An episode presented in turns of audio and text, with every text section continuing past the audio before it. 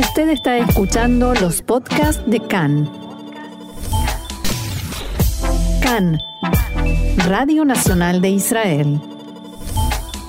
Roxana, cuando han pasado 16 minutos de las 2 de la tarde y estamos en un, día, como solemos decir, cargado de información, pero aún mucho más, eh, estamos en, una nueva comunicación telefónica en este momento con Ilel Jolodenko. Ilel es médico de Maguen David Adom. Eh, te saludamos, Ilel, buenas tardes. Es que se puede decir. Eh, en los últimos momentos estamos viviendo unos golpes directos. Eh, hay edificios en la zona de Ashkelon y Ashdod. Eh, están en este momento médicos y paramédicos de Maguen David Adom, están atendiendo a cuatro heridos eh, de fragmento de vidrio de manera leve. Un hombre de 45 años que fue herido eh, de manera leve cuando fue huyendo al cuarto de seguridad y 17 heridos más de ataque de pánico.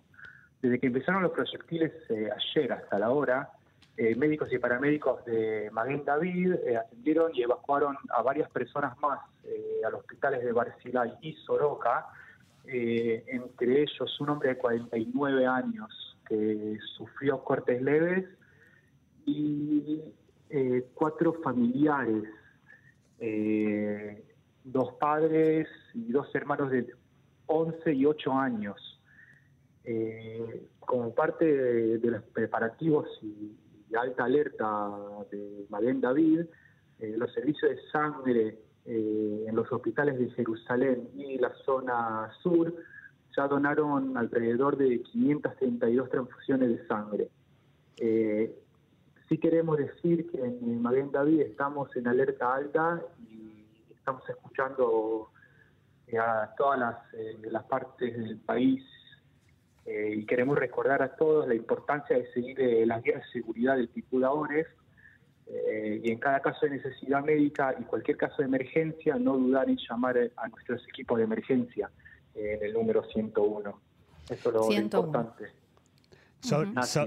Sobre eso te iba a preguntar, eh, Ilel, eh, justamente, bueno, ya lo dijiste, cu- cuánta gente ha donado hasta ahora, pero si se necesita que se siga donando eh, sangre, si se necesita algún otro tipo de colaboración de parte de la población para con Maguen David Adom. Eh, se necesita siempre, pero también estar atentos a, a las guías de seguridad. Vimos una parte muy linda después de lo que pasó en el Mirón, que muchas personas fueron a donar sangre, especialmente en la zona de Tel Aviv, pero eh, sí hubo mucha gente afuera esperando dos, tres horas. Entonces, eh, eh, ahora no conviene que tantas personas estén afuera al aire libre, Claro. pero sí ir de, de grupos pequeños y sí donar. Ujú. Eh, ¿Tienen una estimación, tenés eh, quizás el dato de cuántos heridos atendió Maguen David Adom desde que empezó esta escalada, desde ayer, digamos? Eh, Aproximadamente. ver, tengo, sí, tengo 17 y más o menos 40 personas de manera eh, de me- media y fácil. Eh, mm, cuando decimos ataques de pánico, lo comentábamos ayer, normalmente uno piensa, bueno, alguien se asustó eh, y, y es mucho más que eso, ¿no? ¿Qué significa una Es- persona en un estado de ataque de pánico? Es un estado eh, cuando una tal persona tiene algún trigger, eh, que puede ser cualquier cosa, puede ser eh, una alarma y puede ser un vaso que se cayó, que de repente la persona no está. Mentalmente no está con vos, eh, le cuesta respirar, le cuesta mover, no entiende nada. eh, y- y Se paraliza. Claro, eh, se, se paraliza, no puede hacer nada, no, no, eh, tampoco le, le- le- le pedís que, que, que respire, que le das hable, que respire. pero, pero, pero nada. Eh, y- Claro, es como, y como un gran estado de shock también. Claro, y puede llevar tiempo hasta que hasta que salen de ese tal shock y eh, depende únicamente de ellos, o sea, tampoco Perdón, no- Hilel, está sonando otra vez la sirena en Ashkelon Ah. en este momento. Ahí va. Eh, sí, decías, entonces es difícil sacarlos de ese estado de shock. Y eso puede afectar, a- eh, provocar, por ejemplo, eh, mm, supongo, me imagino, eh, alguna consecuencia como podría ser incluso un infarto, ¿no?